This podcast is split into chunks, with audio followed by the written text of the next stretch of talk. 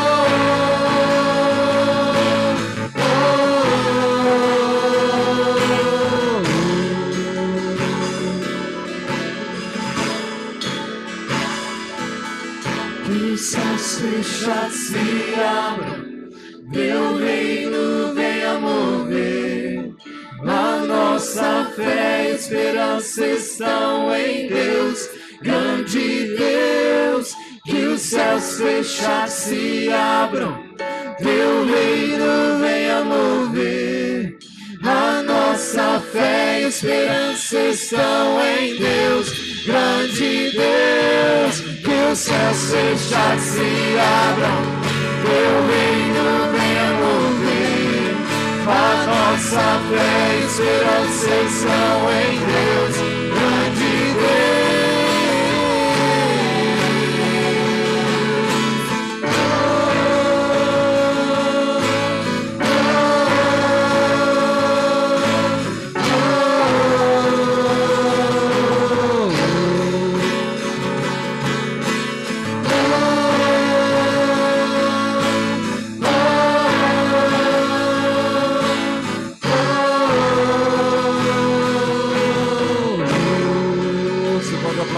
Senhor.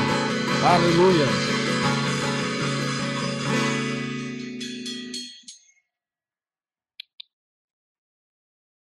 Deus tem falado muito comigo sobre palavras de salvação.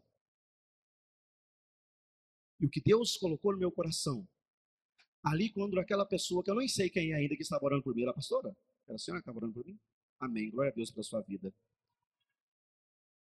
É que o que nos salva, o que nos liberta, é a palavra do Senhor.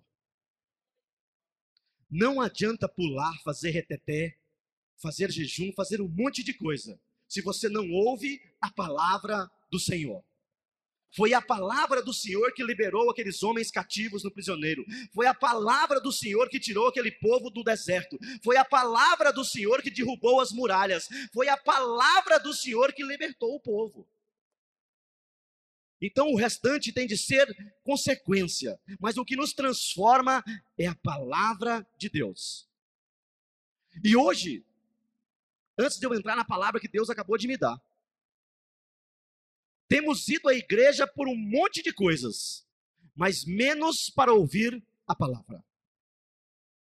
Você quer ver?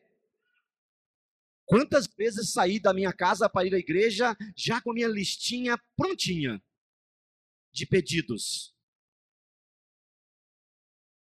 Não é assim? Entramos em dívidas, erramos com a esposa, erramos com o filho, erramos com os amigos às vezes, e saímos da igreja, da nossa casa para a igreja já com o pedido pronto, já com a lista prontinha de pedidos. E será que realmente deveria ser este o motivo a qual saímos da nossa casa para irmos à igreja? Como os podemos adorar se viemos só pedir? Como podemos exaltar se viemos só pedir? Igreja, que é comunhão, deveria ser a consequência de virmos agradecer, de virmos louvar, de virmos exaltar o nome do Senhor. Não é verdade? E hoje está cheio de igrejas pregando a teologia da prosperidade. Carro novo, casa nova, celular novo, televisão de 50 polegadas, um monte de coisa. E eu tenho certeza que muita gente veio esta noite preocupado com um monte de coisa material. Um monte de coisa que o mundo pode te dar. Mas pouca gente talvez veio preocupado com a sua salvação. Poucas gente, poucas pessoas têm ido à igreja preocupados com a sua vida espiritual. Eu, se eu pudesse dar um título a essa palavra que Deus me deu, eu ia falar ela de crente em 2020. Nós estamos vivendo uma época aonde se Deus faz, Deus é maravilhoso, mas se Deus não faz, eu fico de biquinho.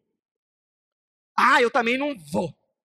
Eu também agora vou chegar atrasado. Agora qualquer roupa que eu pegar, eu vou na igreja. Ele não me deu isso. Ele não fez isso para mim. Eu sou tão bonzinho. Eu não roubo mais, eu não faço isso, aquilo.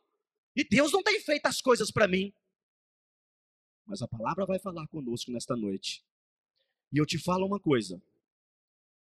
Se você não concordar com o que a palavra vai falar esta noite comigo e com você, chega em casa, pega a tua Bíblia, confere o que a palavra vai falar. Se você não concordar, você rasga a tua Bíblia e larga de ser crente.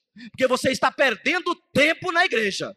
Eu escutei aqui uma coisa e eu gravei na minha memória, porque minha memória é boa. Há mais ou menos uns seis anos atrás, o meu pastor Rodrigo falando: se você vem para a igreja e não está preocupado em adorar, em louvar, em exaltar a Deus, fica em casa. Está perdendo o seu tempo e está tirando a atenção de quem quer vir adorar. Me perdoe, mas eu preciso entregar. Não venha à igreja para brincar. Brincar, passear, mostrar roupa bonita, a gente vai no shopping. Igreja, a gente vem para adorar, para agradecer, para exaltar, para louvar o nome do Senhor. Glória a Deus. Mateus 16, versículo 24. Mateus 16, versículo 24. Está quase no meio da Bíblia. Amém? Mateus 16, versículo 24. Amém? A palavra de Deus vai falar comigo e com você assim nesta noite. Então, disse Jesus aos seus discípulos: Se alguém quiser vir após mim, renuncie-se a, a si mesmo. Tome sobre si a sua cruz e siga-me. Porque aquele que quiser salvar a sua vida, perdê-la-á. E quem perder a sua vida por amor de mim, acha-la-á. Glória a Deus. Pois que aproveita ao homem ganhar o mundo inteiro, se perder a sua alma? Ou que dará o homem em recompensa da sua alma? Porque o filho do homem virá na glória de seu Pai com os seus anjos, e então dará a cada um segundo as suas obras. Em verdade vos digo que há dos que aqui estão que não provarão a morte, até que vejam o filho do homem no seu reino. Glória a Deus. Pode se sentar glorificando o nome do Senhor.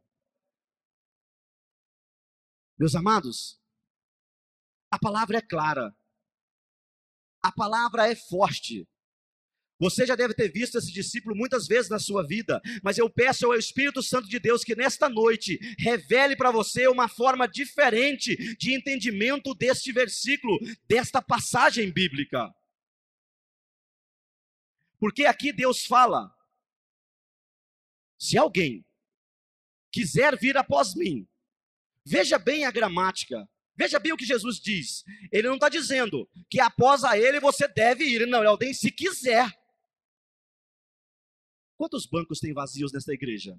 Uma centena ainda? É justamente por causa dessa palavra, porque Deus diz: se quiser. Se quiser vir após mim, abandone tudo na tua vida e siga-me. Aí há dois porém. Tem gente que vem só por causa da mulher.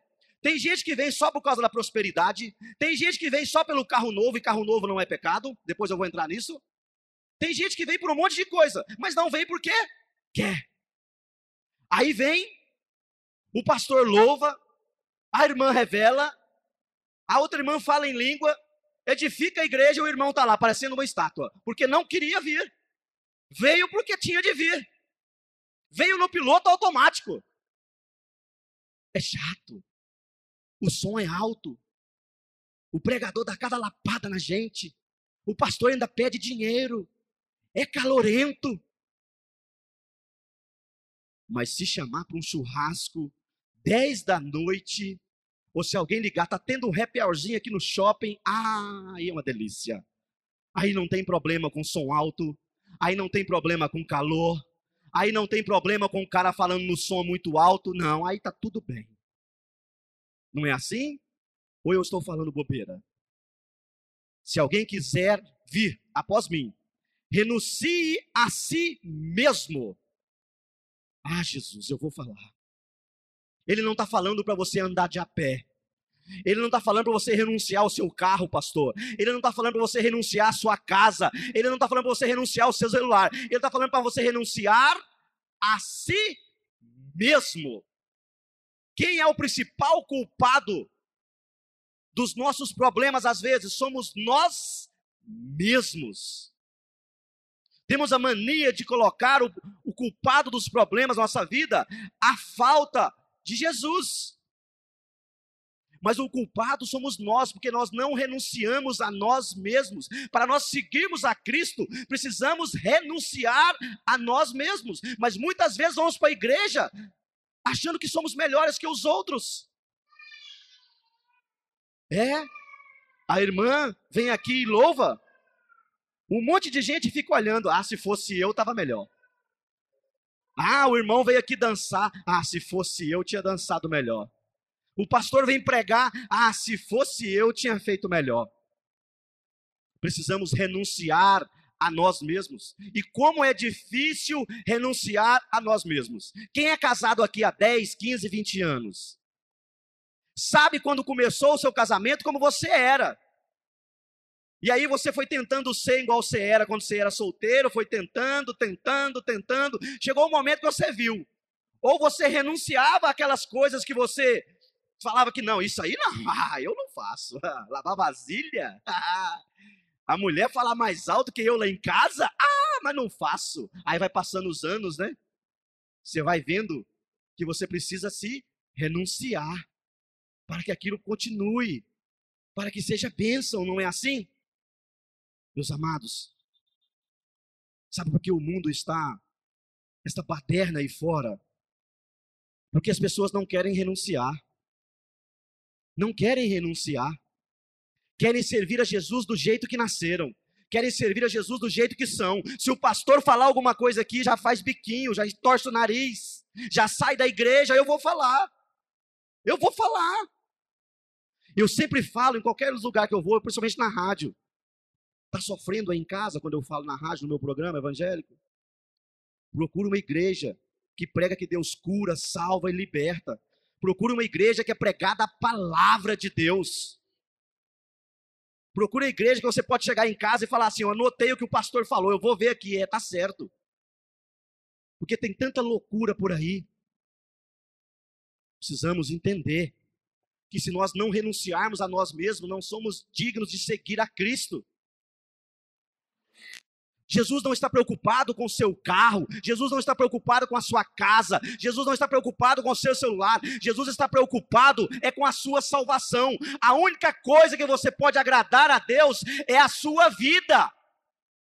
E é o que menos nós fazemos. Achamos que Jesus fica satisfeito quando estamos num carro novo, quando estamos com um celular novo, quando estamos com a conta bancária recheada. Achamos que Jesus está satisfeito, ah, estamos sendo abençoados. Tudo bem, você pode estar sendo abençoado, mas como está a sua vida espiritual nesta noite?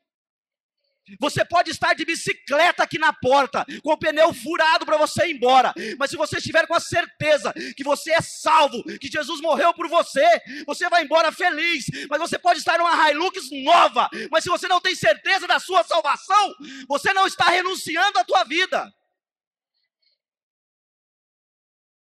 Eu preguei uns dias atrás na igreja, e eu vou falar novamente. Tem gente que fala assim: eu vou seguir a Cristo, mas a minha cervejinha eu não largo. Eu vou seguir a Cristo, mas a minha novela eu não paro de assistir. Eu vou seguir a Cristo, mas aquelas pornografias do grupo de WhatsApp eu não vou parar de assistir. Não quer renunciar à própria vida e quer seguir a Jesus de qualquer jeito. É por isso que está cheio pelo mundo de crentes doentes, doentes espirituais e ficam aí desanimando os outros que vão na igreja, dizendo: Ah, orei, jejuei, fiz campanha, Deus não fez nada e não vai fazer mesmo. Está muito cheio.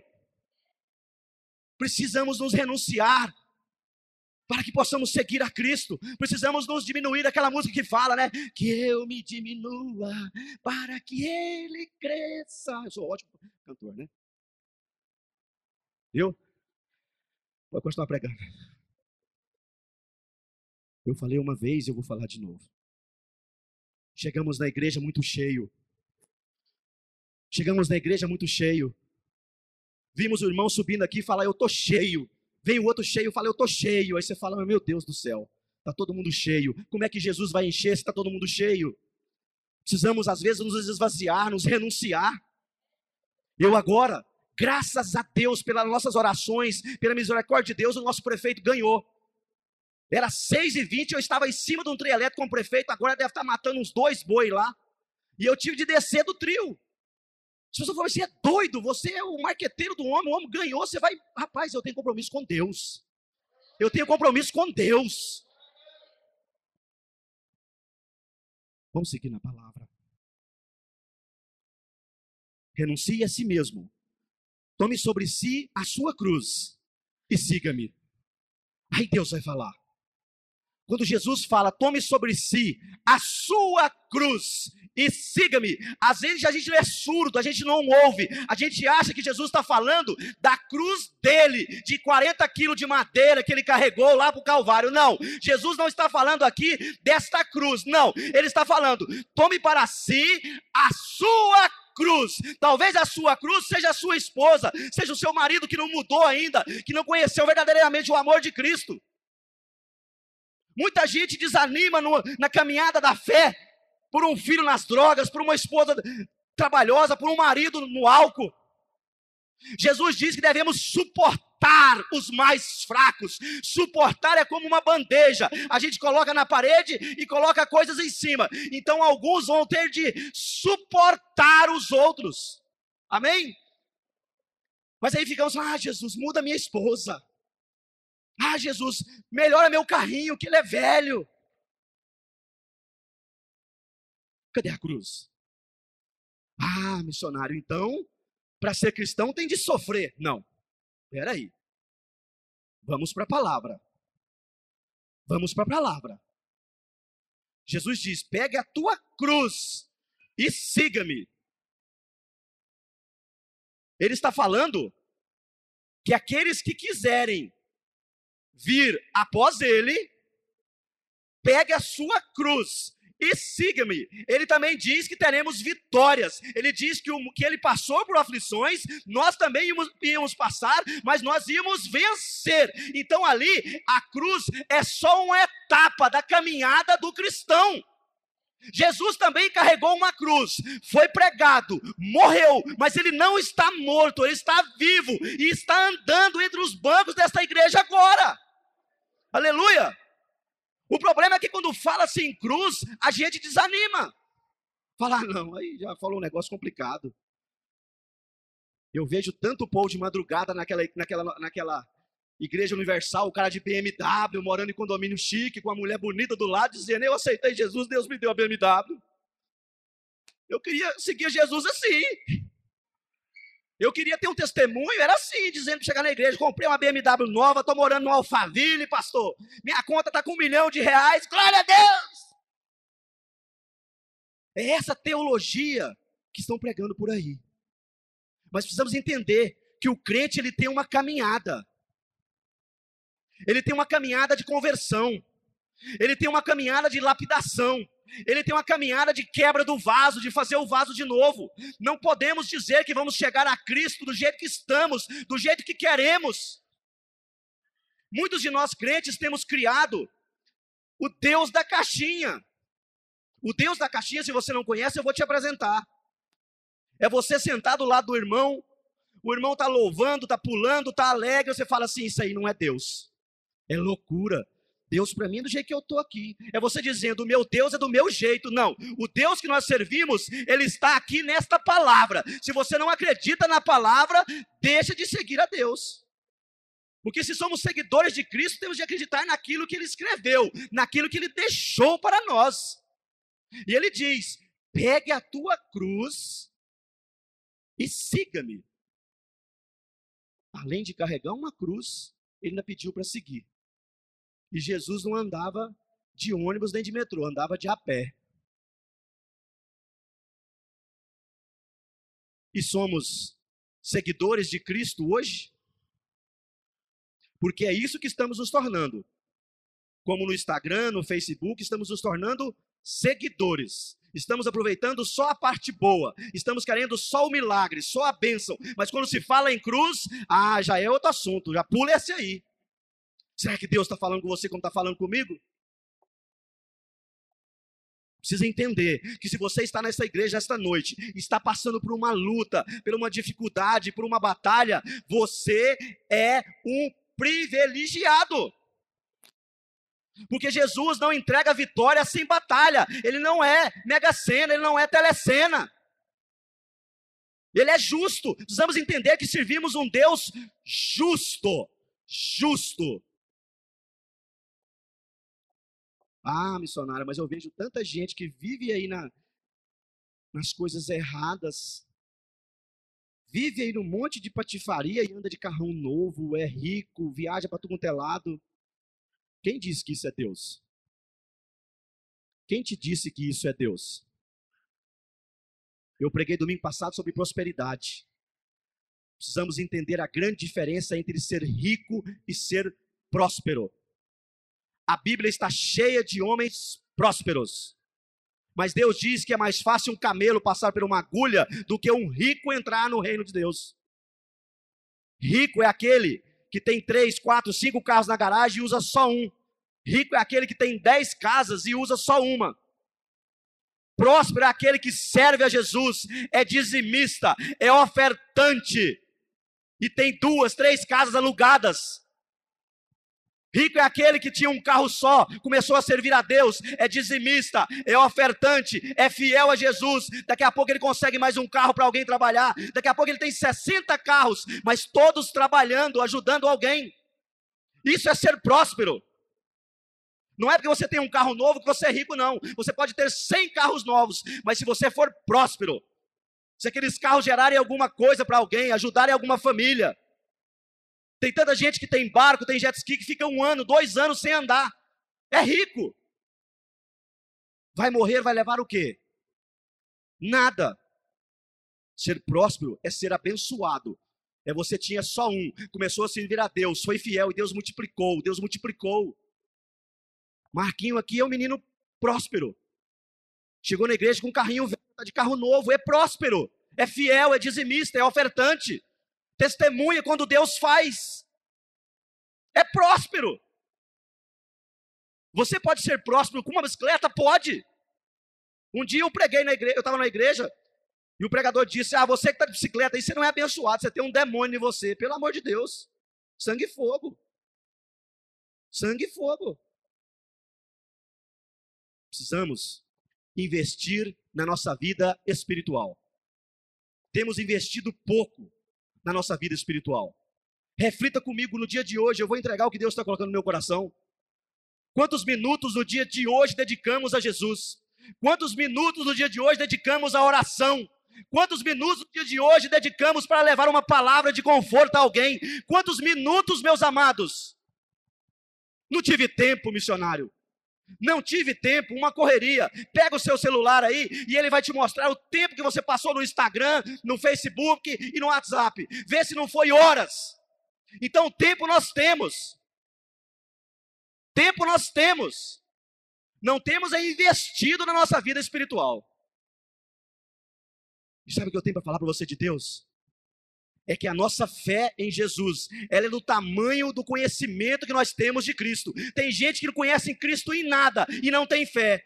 Quando você pega um pastor, igual o pastor Rodrigo, a pastor Alessandra, outros homens de Deus que eu conheço, que tem fé, que você vai lá e fala para ele: olha, minha esposa me bate três vezes por dia, tenta matar meu filho cinco vezes por dia, quebra tudo lá em casa. Ele vira para você e fala assim: meu filho, acalma.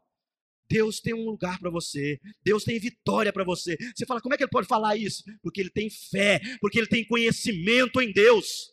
Como você pode ter fé? Como você pode acreditar que Deus vai te tirar deste buraco, sendo que você não conhece a Deus ainda, sendo que você não investe nem 10 minutos por dia para ler a palavra de Deus? Tem gente aqui que, se eu perguntar, ele sabe tudo de Facebook, ele sabe, tudo de Sky, sabe tudo de celular, mas não sabe nada de Cristo absolutamente nada. Se perguntar quantos bíblios, os livros tem, não sabe. Mas se perguntar quantas músicas Roberto Carlos tem, sabe todas. Tem todos os CD do Roberto Carlos. E pior, meus amados, estamos caminhando para mais pior ainda. Hoje é só- o tal do free fly. Cadê as crianças? Cadê os pais lendo a Bíblia para as crianças? Cadê os pais que oram com os filhos? Nós temos quantas crianças nessa igreja? Quanto nós viemos pregando aqui? Quanto nós viemos louvando aqui? Um ou outro. E temos o que? 20 crianças. Por quê? Porque em casa é só internet, televisão. Não tem Deus. Não adianta você vir para a igreja, sentir a presença de Deus nos louvores, ouvir a palavra e voltar para casa do mesmo jeito. Não adianta. Vai ser um crente doente. A primeira igreja da sua vida é lá na tua casa. O primeiro lugar abençoado da tua vida é lá na tua casa. As pessoas precisam chegar na tua casa e sentir a presença de Deus. As pessoas precisam ir na tua casa e sair de lá cheias do Espírito Santo de Deus. Não adianta cobrar só da igreja. Igreja está transformando quase igual o colégio. O filho chega em casa falando um palavrão, a mãe fala: Filha da mãe da professora, não ensine esse menino que não pode falar palavrão, né, seu filho da égua? É assim. Não é assim? E aonde será que ele está aprendendo? Hã? Esse menino não tem disciplina. É a escola, é a escola, irmão. Aí vai ver, quatro horas da manhã, o menino está no free fly. Tô falando bobeira? Tô falando besteira? Acabou, glória a Deus. Acabou, aleluia. Meus irmãos, o nosso lar, o nosso quarto, a nossa sala, a nossa cozinha tem de ser um lugar sagrado, tem de ser um lugar santificado, consagrado a Deus. Uma vez eu preguei em Cuiabá, pastor. Foi bem na época de carnaval. A igreja tinha telão, eu botei aquela mulher lá da, do Globeleza peladinha lá no telão. Os irmãos quase me mataram. Mas você é louco, pô, essa mulher pelada aí, hora dessa. Falei, engraçado, na igreja não pode, mas na sua casa pode. Aonde é que você passa o maior tempo da sua vida? Na igreja ou na sua casa? Precisamos sair daqui, cheios do Espírito Santo de Deus. E quando abrir a porta da nossa casa, nós pisarmos lá e falar: Meu Deus, é um lugar santo. Aqui não tem pornografia, aqui não tem coisa errada, aqui não tem disse e não disse, aqui não tem fofoca, aqui não tem ninguém falando de irmão, aqui não tem ninguém mentindo. Não adianta ser só na igreja santo. Esta roupa aqui me faz santo aqui na igreja. Você vê alguém de terno, você fala, deve ser santo. Mas nós conhecemos as pessoas é aonde? É em casa. Você quer ver um pastor sair da igreja? Você quer ver um pastor ser excomungado da igreja? Você quer ver um pastor ser criticado? Ele começar a ir na casa dos irmãos 9 horas da manhã, 10 horas da noite. É? Eu já vi muito isso. Já tive pastor meu, falei, pastor, por que o senhor não visita? Ele falou, rapaz, é fria. é perigoso. Ir na casa de crente sem avisar é perigoso. Chega lá, de longe já escuta o Zezé de Camargo Luciano arrochado no 12. É. A irmã tá na novela, naquele fogo. É. O menino tá no quarto, trancado, porque hoje em dia os meninos têm ter privacidade. Eles podem entrar no que eles quiserem na internet. Eles podem entrar em qualquer site, que isso é privacidade, é novidade. É, eu não sou mais careta, não. Vai nessa para você ver continua deixando a sua casa dando brecha para o diabo. Você acha que o diabo. Você já viu que antigamente, pastor, o diabo se manifestava muito na igreja? Orava, irmão pulava, demônio saía, pulava, virava aquele revetrez. O diabo hoje ele não vem mais para a igreja, ele está lá na sua casa te esperando, porque lá tem brecha. Eu vou entregar, eu falei que eu ia entregar. Precisamos fechar as portas. Aqui na igreja está protegido, mas na sua casa é onde você passa o maior tempo. E o diabo quer destruir é a família, porque essa igreja sem família fica vazia. Entenda isso nesta noite. O diabo não vai te atacar aqui, o diabo vai te atacar lá na tua casa. Até porque aqui nós temos a sensação de que está quentinho por causa do pastor que ora, que levanta de madrugada, que jejua dá aquela sensação que está tudo bem, não dá? Mas quando chega em casa, é perigoso. Parece que nos sentimos só, né? Tem gente que acha que demônio não anda, que demônio não voa. Só tem medo de demônio na igreja. Mas em casa, tem três, quatro canal de filme pornô. Em casa, lê tudo quanto é tipo de revista. Em casa, escuta tudo quanto é tipo de som. Em casa fala tudo quanto é tipo de palavrão. O telefone toca, o filho atende, fala que o papai não tá. Hum? Papai, compra isso para mim, não tem dinheiro. Daqui a pouco o papai está comendo pizza. Não é assim?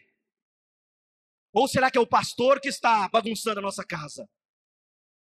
Precisamos entender.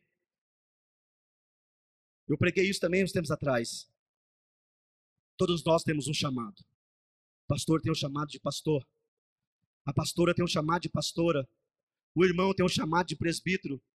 Nem todos vão ter chamados de pastores, de presbíteros, de missionários, mas todos nós, ouça bem, todos nós temos o chamado de ser sacerdote do nosso lar. Todos nós somos sacerdotes. Quando a Bíblia diz que aquele homem que entrava no templo sagrado antes de Jesus vir, qual era o nome dele? Era sacerdote. Você já deve ter lido que a roupa dele era diferenciada, não era? E ele tinha de ser um homem santo. Como você quer conduzir a sua família para a salvação, para o céu, sendo que a sua casa não é um lugar santo? E o que eu estou falando para você, irmão, serve para mim também. Amém?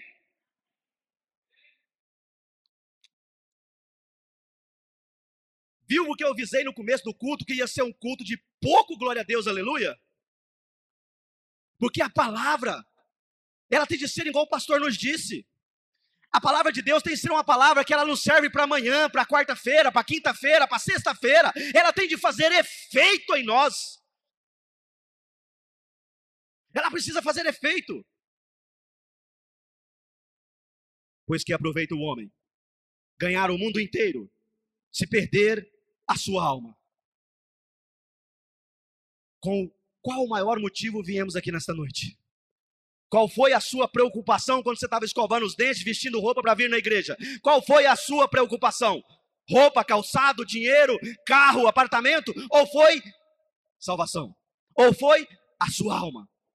O que, o que Deus está dizendo, o que adianta o homem ganhar o mundo inteiro? Ele está dizendo que quem ganhou o mundo inteiro é o maior milionário do mundo, se ele perdeu a sua alma.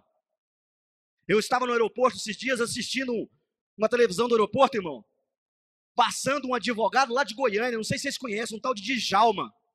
Aquilo foi edificante na minha vida. O cara era um pedreiro.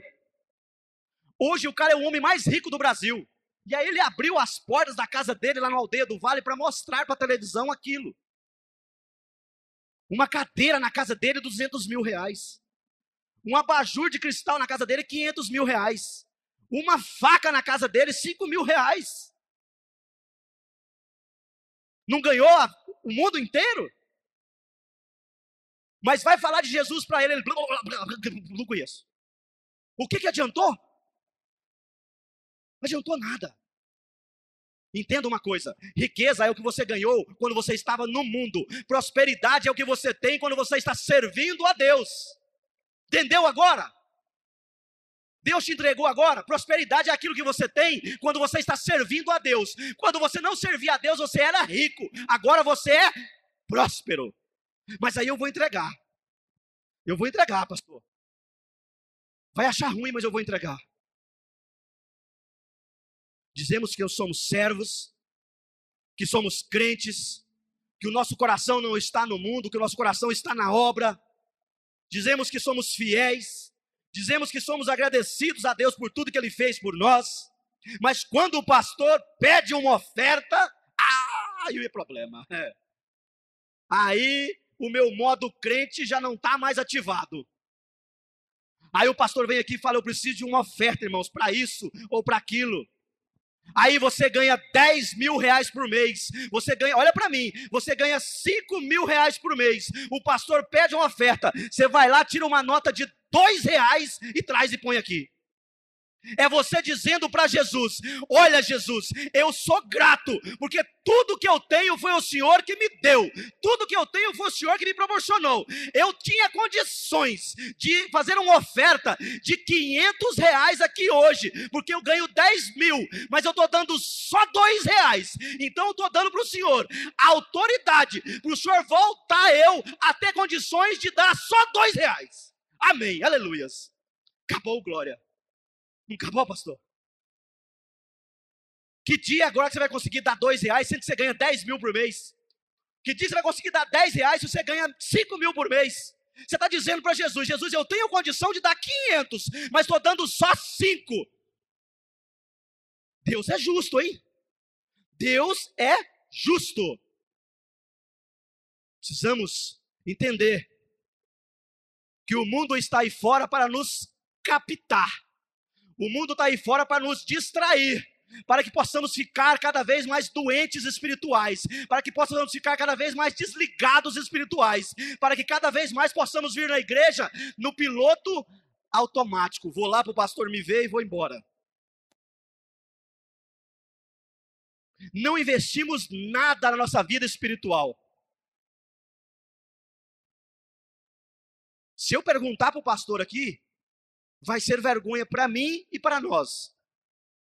Neste ano de 2020, que tem um bocado de dias e um bocado de meses, Quantos irmãos chegou no pastor Rodrigo e na pastora Alessandra? Falou, pastora, faz uma campanha comigo de uma semana de oração, porque eu preciso me libertar disso, porque eu preciso melhorar na minha vida espiritual. Se eu perguntar para o pastor, capaz que ele sabe dizer de cor, um ou dois. Não investimos na nossa vida espiritual, irmãos. Não investimos em Deus. Mas na hora do milagre e da bênção, ah, aí tem tempo. Aí acorda de madrugada. Aí liga para o pastor, pastor, ora, pastor, vê se o banco aprova o crédito. Ora, pastor, vê se arruma um pedreiro. Ora, vê se aparece uma morena bonita para eu casar, pastor. Ora, pastor, ora, ora. Aí tem tempo, aí tem disposição. Para pedir, nós temos uma disposição danada. Mas para investir na nossa vida espiritual, somos fracos. Somos cansados.